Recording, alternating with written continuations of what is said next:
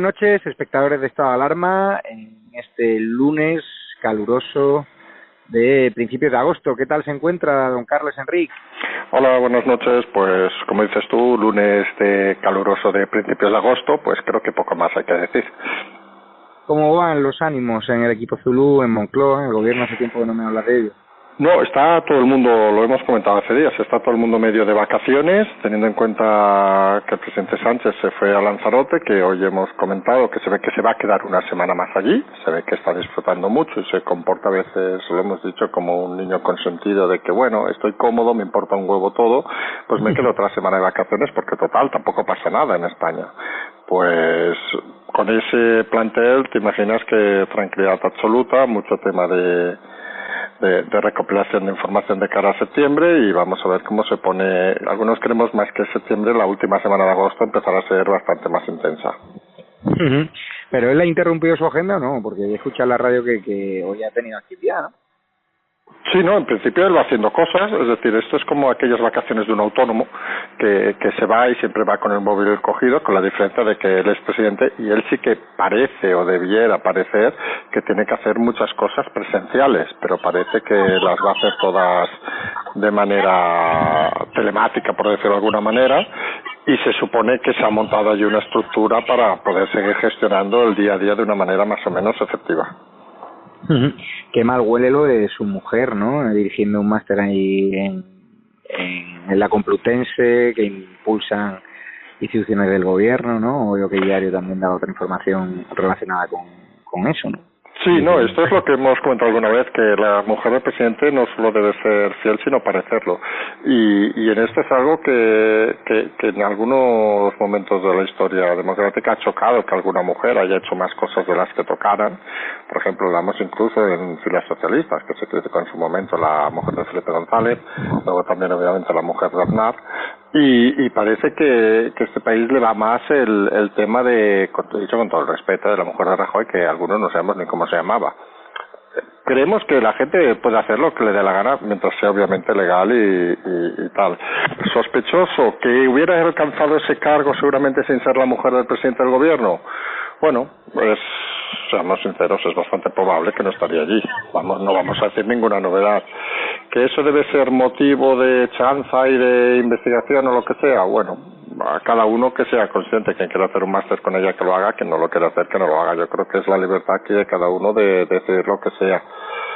Pero, claro, pero usar la pandemia para promocionar tu máster a 7.000 euros por alumno, no que sea muy progresista ni socialista. Ya, pero yo creo que la palabra progresismo y socialismo la tienen abandonado hace tiempo esta gente, es decir, tampoco es muy socialista y lo hemos dicho, es decir, irte en medio de una pandemia con un jet privado a una residencia oficial regalada por alguien al que te pasas el día criticando y no solo irte una semana sino alargarlo otra semana más simplemente por relajarte y por estar a, alejado de la Moncloa que te pone muy tenso. Mm, eso tampoco es muy socialista y no gastarte un euro tuyo y hacer gastar al Estado tampoco es muy socialista. Hay tantas cosas que no son socialistas ni progresistas que algunos a veces creemos que, que al PSOE se le deberían caer algunas palabras. Es decir, se le debería caer la S socialista, la O de obrero e incluso en muchas ocasiones la E de español. Bueno, parece que se le complica aún más las cosas a Pablo Iglesias, ¿no? El resultado de la Audiencia Nacional ha citado al ex abogado de Podemos Calvente, al cual fabricaron un falso montaje de acoso sexual que ya quedó archivado por la justicia y que destapó las próximas irregularidades de la caja B, ¿no? De Podemos. Sí, correcto, es decir, lo ha citado para el 2 de septiembre, es decir, hemos comentado que será un, dulce septiembre, digamos, en el sentido jurídico o judicial para, para Iglesias, porque se le acumulan los temas, es decir, Calvente habló en una entrevista en El Mundo, donde dijo que había desde una caja B a, a otra serie de informaciones y sobre todo la que le ha llamado a ser citado por el juez Castejón en la Audiencia Nacional es que decía que era todo un montaje lo de Dina. Claro, una persona que está dentro, digamos, del operativo, para entendernos, cuando aparece el tema de Dina y que explique que ha sido un montaje y que se supone, por tal de la manera que habla, que parece, un, vamos a decirlo así claramente, parece una persona reflexiva y seria, no parece un, un francotirador que cae de una montaña. Eh, parece que puede ser muy contundente su declaración al juez y, y no le extraña a nadie, y lo hemos dicho alguna vez, que, que septiembre sea el mes donde quizá ya no hablemos de solo una imputación, sino de más de una imputación a Pablo Iglesias en diversos casos, porque en septiembre se va a reactivar mucha cosa y con mucha velocidad. Y estamos en la clave que hemos comentado también desde hace semanas. ¿Es posible que haya un vicepresidente imputado dentro de un gobierno? Algunos lo vemos muy complicado. Solo hay que recordar que, que, que Rajoy cayó sin estar imputado. Es decir, con lo cual que sea imputado un vicepresidente y que no se tome ninguna medida parece muy extraño. Y lo hemos dicho también por, pasiva. Y el partido donde lidera Pablo Iglesias es un partido prácticamente unipersonal o unifamiliar, si queremos llamarle. Es decir, un Ceausescu a la medida. Con lo cual parece dificultoso que si la figura de su líder máximo, entre comillas, su líder supremo, su líder amado, la persona que mueve los hilos en ese partido está imputado y desaparece de la escena política, aunque sea momentáneamente, de cualquier cargo público, no parece vislumbrarse ninguna persona con suficiente talento, vamos a decirlo así claro, para secundarlo o para llevar las riendas. Es decir, solo ha habido que ver este fin de semana la madre de los hijos de Pablo Iglesias, el follón que se ha metido con el tema de la talla de los sujetadores de las mujeres. Es decir, mm. Que, da la sensación de que, de que dentro de lo, de, de, lo nefasto que podemos tener algunos el calificativo a Pablo Iglesias, lo de azotar, lo de no sé qué, todas las cosas que ha hecho, parece la única luz, vamos a decirlo así, en ese partido. Es decir, el resto no es que estén por debajo, es que del nivel habitual, es que están por debajo del nivel mínimo de inteligencia que se requiere para trabajar en cualquier lugar. Entonces, si Iglesias queda tocado, queda imputado, yo creo que aquí va a ser la clave, que vamos a hablar mucho y tendido en las próximas semanas. ¿Cuál va a ser la actitud del gobierno de Sánchez Castejón? ¿Va a aprovechar esa imputación para deshacerse de Podemos? ¿Cuál va a ser la reacción de Podemos si se deshacen de ellos? Salía ayer un artículo de Tecara en el español donde dejaba claro la cantidad de gente que tienen colocada en el gobierno Podemos, con lo cual son sueldos, lo hemos dicho alguna vez. El problema de muchos partidos políticos es que hay mucha gente que vive de eso. Y el problema no es los mm. pactos que se vean visualmente, sino es que la realidad detrás es que mucha gente que a final de mes necesita ese dinero para sobrevivir al ritmo de vida que tienen actual. Y en Podemos ha pasado eso, gente que no tenía donde meter la mano para comer, ahora tiene donde comer caliente. Y claro, la salida de Pablo Iglesias no es la salida solo de una persona que entre comillas tiene que pagar su hipoteca, sino es la salida de un conjunto de personas, más de un centenar de cargos de gobierno, que de golpe se quedan sin arte ni beneficio.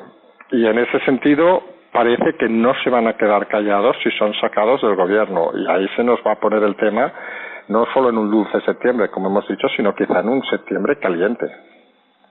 Septiembre negro, toda punta para Pablo Iglesias y claro, cuentan también que Irene Montero anda algo desquiciada, ¿no? Tú lo apuntaste ya hace meses, ¿no? sí, sí, sí. A ver, no sé si la palabra, utilizar en, en, este programa la palabra rumores, yo creo que siempre ha sido un, eh, sería un error. Es decir, porque hablar de rumores, podemos hablar de rumores, yo que sé, de tres mil cosas. Es decir, rumores incluso de temas que nos llegan maritales, por llamarle de alguna manera. Pero yo creo que al final hay que constatar y filtrar los rumores y, y los que se puedan o se deban convertir en realidad y que no sean objeto de un sálvame cualquiera, para entendernos, no tienen interés. Es decir, si alguien, algún ministro, presidente, lo que fuera, supiéramos por activo por pasivo y confirmado o desconfirmado de que tiene sus cosas, oiga, cada uno en su vida personal que haga lo que le gana mientras no le afecte. Y eso lo hemos dicho muchas veces. Es decir, aquí no vamos a dar información que nos puede llegar mejor o peor filtrada sobre ciertas cosas que son en ciertos ambientes bien conocidas. Pero sí que podemos decir, y lo hemos dicho alguna vez, que cuando eso afecta a la gestión pública, sí que es algo que se debe de informar. Y en el caso de Irene Montero lo hemos comentado por activa y por pasiva. Es decir, su extraña relación con el padre de sus hijos lleva a que tome decisiones a veces un poco, digamos, aceleradas. Vamos a dejar la palabra en aceleradas, es decir, fuera de lugar y fuera de contexto. ¿Que influye su relación personal en la toma de sus decisiones? Obviamente sí. No solo por el hecho de que sea padre o no de sus hijos, sino por el hecho también de que es una persona con una, digamos, superioridad, no solo moral, sino, eh, ¿cómo decirlo?, de cargo, bastante mayor que ella, es decir, está superitada en ese sentido, con lo cual lo dijimos el primer día, eh, que haya un vicepresidente y un ministro que sean pareja, hayan sido pareja, puedan ser pareja o no lo sean, da igual, o tengan un vínculo, es un problema. Es decir, porque hay decisiones al final que, que tienen que ceder de, del de, la, de la cama, para entendernos, vamos a decirlo así, claro. Es decir, no, hay cosas que no se pueden hablar en la cama. Entonces, cuando las cosas se hablan en la cama, tenemos un problema porque las interpretaciones personales van más allá de la interpretación política que toca. Y sí que es cierto, y lo comentamos, yo creo que hace dos, tres meses, que la inestabilidad personal de la ministra Montero era muy manifiesta. Se había incluso en su momento sugerido que reducir sus intervenciones públicas para que no metiera la pata, pero ha llegado verano, ha llegado agosto, poca gente habla, hay ministros que están desaparecidos totalmente y el personaje, pues mira, ha querido hacer la gracia, ha dicho lo de los sujetadores la talla de los pechos de las mujeres y efectivamente lo que es bastante constatado, no tiene nivel no solo conversacional, no tiene nivel no solo económico, no tiene nivel no solo intelectual, sino que no tiene nivel ni comunicativo para ser ministra. Con lo cual, cada frase, cada discurso, cada intervención está quemando el patio. Y cuando un ministro, seamos sinceros, que no tiene ningún ninguna importancia. Es un ministerio de estos prescindibles, es decir, es un ministro que debería pasar desapercibido. Cuando intenta llamar la atención es porque tiene algún tipo de problema. Y está claro, de quien intenta llamar la atención no es de Sánchez, es de Pablo Iglesias. Y ellos sabrán por qué. Por cierto, doy cuenta hoy diario que ya hay una operación en marcha en Génova para quitar a Cayetana Álvarez de Toledo, que es, bajo mi punto de vista, un activo político del PP para atraer a votantes de Vox eh, y sustituirla por Cuca Gamarra. No sé cómo has interpretado toda esta información. Es una sí, la, la... de García Gea, ¿no? Pero que Pablo sí, la, la hemos la hemos leído esta mañana y, y, pongamos un poco el contexto, es decir, según parece está apoyada por ciertos varones del PP, pongamos el nombre más claro, que es Fijo, es decir, que no acaba de ver. Eh, recordemos que Cayetano fue en ningún momento a la campaña de Galicia, es decir, no acaba de ver, digamos, la oscilación, digamos, hacia, hacia si estuviéramos, el PP fuera un 5, para entendernos, su ala orientada a Vox sería un 10 y su ala orientada, pues no sabemos a dónde, es decir, al socialismo sería un 0, pues no acaba de entender algunos varones del partido que eh, la portavoz del gobierno sea un 8 o un 9, es decir, que sea una tendencia, digamos, más cercana a Vox. Y tienen un argumento que, que podríamos interpretar de una manera inteligente o no, pensando, por ejemplo, en el modelo de Cataluña. Es decir, eh, ¿dónde pueden venir los votos de, del PP? Y si hacemos una reflexión en voz alta, aquellas de cerrar los ojos, y, vamos al modelo catalán, por ejemplo, podemos pensar que, que obviamente puede subir Vox, no vamos a negarlo, es una cosa que es evidente, pero parece que donde debe intentar el arrastre de votos el PP sería más en Ciudadanos. Y en ese sentido, parece que la apuesta de los varones tipo fijo, por citar la persona que más ha, sido citada, es un poco dejar campo libre a, a, Vox, que sume lo que tenga que sumar, es decir, no intentar arrastrar esos votos, porque entiende que arrastrar esos votos con el discurso significa perder unos votos más centrales que considera que hay mayor número y tiene más importancia. Es decir, es la lucha, digamos, que hemos dicho alguna vez, la lucha por el centro, es decir, por el centro político, ¿eh? que puede existir o no puede existir, eso es otra historia. Es la lucha del 0 al 10, que hemos dicho que es el centro es el 5. Algunos plantean en el PP más interesante luchar del 4 al 6 contra otros partidos que luchar del 8 al 10 contra Vox porque consideran que este país no está suficientemente todavía fragmentado, vamos a decirlo así de claro, para que el conjunto de gente que esté entre el 8 y el 10 sea suficientemente grande y sobre todo creen, y en eso podíamos darles la razón. Eh, estrictamente de forma política, ¿eh? no entramos aquí en valoraciones luego personales de si Cuca o Cayetana o Cayetana y Cuca, da igual, es decir, razones técnicamente políticas. Seguramente el conjunto de gente que se mueve entre el 4 y el 6 en España es mucho mayor el conjunto de gente que se mueve entre 8 y 10. Y seguramente, y aquí viene la otra clave, el conjunto de gente que se mueve entre 8 y 10 tiene más definido su voto a Vox de lo que pudiera alguien convencerle de pasarlo al PP. Mientras que el grupo entre 4 y 6 es un grupo más ambiguo, que no tiene claro dónde, dónde saltar y que en algún momento de la historia ha votado al PP.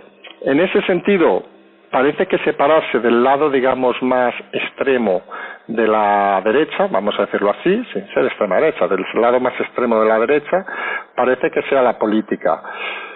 Ya veremos los resultados que da. Puede sorprender porque, seamos sinceros, Cayetana es una magnífica parlamentaria y una oradora excelente. Es decir, en ese sentido nadie lo va a discutir. Pero algunos creemos que estamos hablando más de un movimiento político de fondo que de un movimiento personal. Sí, pero coincidirá conmigo que si Cayetana sale de la portavocía deja el PP y se va a ir mal, además. Sí, pero ahí entramos un poco en, lo que algunos creemos que es justo y aquí vamos a defender a Cayetana, aunque a alguno le pueda sorprender. Es decir, yo creo que la política cuando uno entra ha de tener sus ideas, sus conceptos y si no están con ellos tiene dos opciones, o quedarse y mamar, vamos a ser francos, o irse. Y yo entiendo que si Cayetana es defenestrada aunque sea por un argumento político, que se le puede explicar, lo puede hasta entender, yo creo que hasta lo puede entender de concepto lo que hemos explicado del 4 al 6 y del 8 al 10, lo normal, lo lógico, yo voy a ser sincero, lo que haría yo es irme, porque está claro que su apuesta no ha funcionado y está claro que no es una persona para ser un número un número más que levanta la mano cuando le dicen. Y en ese sentido algunos valoramos que la política debería haber más Cayetanas que más cucas, vamos a decirlo así de claro. Pero que la política también en muchas ocasiones es estadística, es números, es análisis y en muchas ocasiones no lo que uno cree es lo que uno vale. Y en ese sentido es más importante el conjunto que las individualidades. Será una lástima todo lo que queramos, volveremos supongo a ganar una brillante eh, columnista, y su paso por la política, bueno, para algunos si acaba en este momento será recordado como una persona que ha tenido el valor, ha tenido las narices, ha defendido lo suyo y sobre todo, al menos para mí personalmente, que no la conozco, ¿eh? también lo digo, ha sido una persona que cuando ha llegado el momento ha dicho, oiga, yo no estoy aquí para lucrarme, yo estaba para servir, consideran que no voy a servir lo que yo creo que iba a servir, agradezco que me hayan dado la oportunidad y me dedico a otra cosa. Y eso para algunos sería un buen síntoma de, que las cosas funcionan. Claro, pero coincidirás conmigo en que viene un contexto social muy complicado, un octubre muy caliente y probablemente ese votante moderado se radicalice. ¿no? Vox es un estado de ánimo y Vox crece cuanto mayor es el descontento de la población. Y vamos a un octubre muy jodido, con las del hambre, ERTE que se, se convierten en ERES. Ahí es un escenario político de máxima incertidumbre que nunca hemos vivido en España, con lo cual desprenderse de Cayetana sin saber en octubre qué va a ocurrir en España, no sé, me parece algo arriesgado. Sí, no, eh, estaría de acuerdo en el concepto de base que estamos diciendo, es decir, que va a venir unos meses muy complicados. Algunos creemos que va a ser en septiembre, pero bueno, octubre, septiembre, de igual, finales de agosto, van a venir unos meses muy complicados. Y, y ahí depende de dónde vayamos a virar el programa. Quiero decir, eh, va a llegar un momento de que eh, el sentimiento sea lo único que funcione en la política lo hemos dicho también por activa y por pasiva. Creemos que es un error. Es decir, cuando la política se gestiona con sentimientos, y más en este país, en España, es un grave error porque al final aquí los sentimientos somos más atravesados que Dios en ese sentido. Es decir, no, no, no somos muy estables. Es un país inestable psicológicamente. Con lo cual, si vamos a dejarnos gestionar por los sentimientos, nos vamos a ir, volviendo a la numerología que hemos dicho, al 0 y 1 por un lado y al 9 y 10 por otro lado.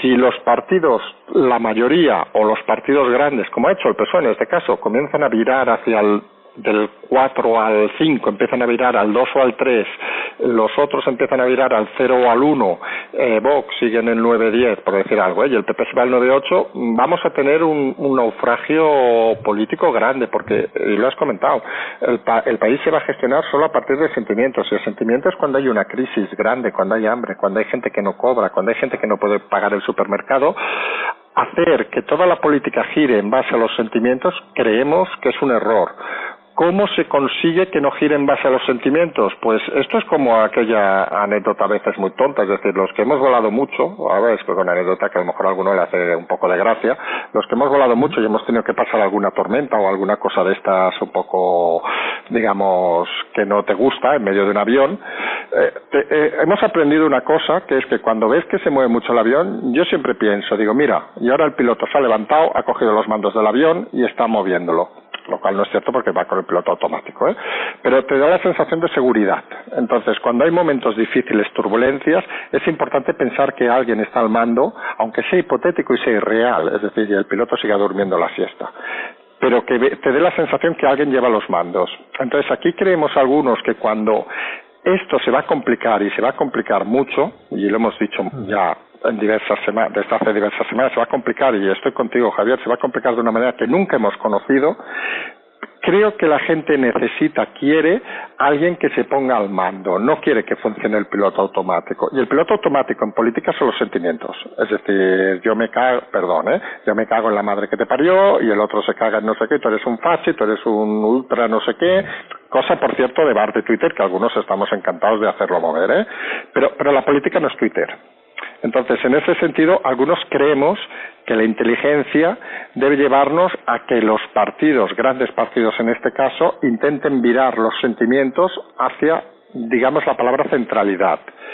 Que eso implica que alguna persona muy válida, y lo hemos dicho hace cinco minutos, es decir, tenga que desaparecer del escenario y que puede incluso parecer a mucha gente que eso es un error porque en un momento duro hacen falta palabras duras, podría ser una opción que la persona que están buscando para sustituir no tenga la suficiente empatía, la suficiente capacidad, la suficiente entereza para liderar el tema. Bueno, eso desconozco a la persona, sé que fue alcaldesa de Logroño, pues digo la verdad, no tengo ni pajolera idea más de ella.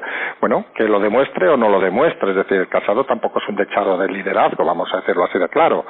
Entonces, pero sí que es necesario de que alguien decida de que, oiga, no va bien irnos tanto a los extremos de los sentimientos, vamos a intentar girar el barco y vamos a intentar, en medio de esta gran tormenta que viene, que los pasajeros, que somos todos los españoles, creamos, aunque sea falso, que alguien está a los mandos. Y el gran problema del gobierno en este momento, y lo hemos dicho también, es que mucha gente empieza a desconfiar que hay alguien en los mandos. Y cuando el piloto ya no está en la cabina, está en Lanzarote y alarga una semana más las vacaciones, realmente uno empieza a dudar no solo de que está a los mandos, sino de que tenga capacidad intelectual para estar a los mandos de nada. Así es. Pues no sé si quieres comentar algún asunto más de actualidad o cerramos. No, mira, un par de cositas rápidas. Una que el sindicato, ah, perdón, el sindicato Asociación de Autónomos Principal ha pedido alargar los ERTES hasta abril, es decir, que ya empiezan, digamos, las voces a, a decir que esto no va bien, algo que hemos dicho también muchas veces aquí. Eh, una cosa también puntual, ¿dónde está el rey? Que, que, parece que a algunos les molesta la pregunta, vamos a hacerlo así claro, otros piensan de que bueno, puede estar, según parece al final en Abu Dhabi, por lo que aparece en algún medio, simplemente hizo una escala técnica de cara a Nueva Zelanda, pero bueno, si empezamos a buscar al rey en ciento, más de 190 países del mundo nos vamos a morir, es decir, aquí creemos que lo más fácil es que la Casa Real o la o incluso el propio gabinete del rey emérito que debe tenerlo, pues dijera, oiga, mire, está aquí y punto, y tampoco pasa nada, es decir, se dice y ya está. Y lo último, lo, lo que hemos visto este fin de semana, sobre todo ayer domingo a raíz de las declaraciones en ese inefable programa de la sexta de Sacristán, donde vamos, se ha confirmado lo que tú bien sabes, Javier, es decir, que aquí si dices alguna cosa hasta lógica, inteligente contra cierta parte del gobierno, pues se te echan las jaurías a devorarte, a insultarte, a hacer lo que sea. Es decir, Sacristán ha pasado de ser un rojo peligroso a ser un facha franquista, lo cual es sorprendente viendo la trayectoria de Sacristán, que uno puede estar más de acuerdo o menos de acuerdo, pero no dejo de decir cosas bien ciertas. La principal, que lo único que mueve a Iglesias es el afán de protagonismo. No creo que dijera nada que mucha gente no piense pero se ve que eso ciertas partes de cierto partido pues no lo acaban de entender y supongo animados por la tropa de Chenique pues se han dedicado a, a bombardear, a atacar, etcétera. Pero es una tropa irreal, yo creo que hace un gran favor a la democracia José Sacristán mojándose y que tiene más capacidad de convencer José Sacristán a la izquierda moderada que, que tú y que yo, con lo cual sí, sí, sí. lo que ha hecho José Sacristán para España ha sido un servicio que yo no esperaba y yo se lo agradezco públicamente porque esas hordas tuiteras no son reales. Luego vas por la calle, te pasará a ti, me pasa a mí. Yo no recibo ni un solo insulto, solo muestras de agradecimiento, con lo cual te das cuenta que Twitter no representa la realidad. No, no, es que, es que al final, mira, hay un detalle histórico que yo creo que es importante acordarse, igual que decíamos, me parece que fue el viernes, de que la prensa escrita todavía es manifiestamente más influencia, influencia mucho más que la prensa digital, obviamente no es lo mismo un titular en OK Diario que en ABC en el país o en el mundo.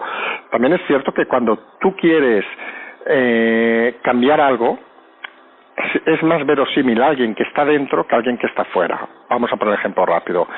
Quien acabó con la URSS, Unión República Socialista Soviética, no era un fulano que venía de fuera, era Gorbachev que había estado viviendo del cuento durante toda la vida.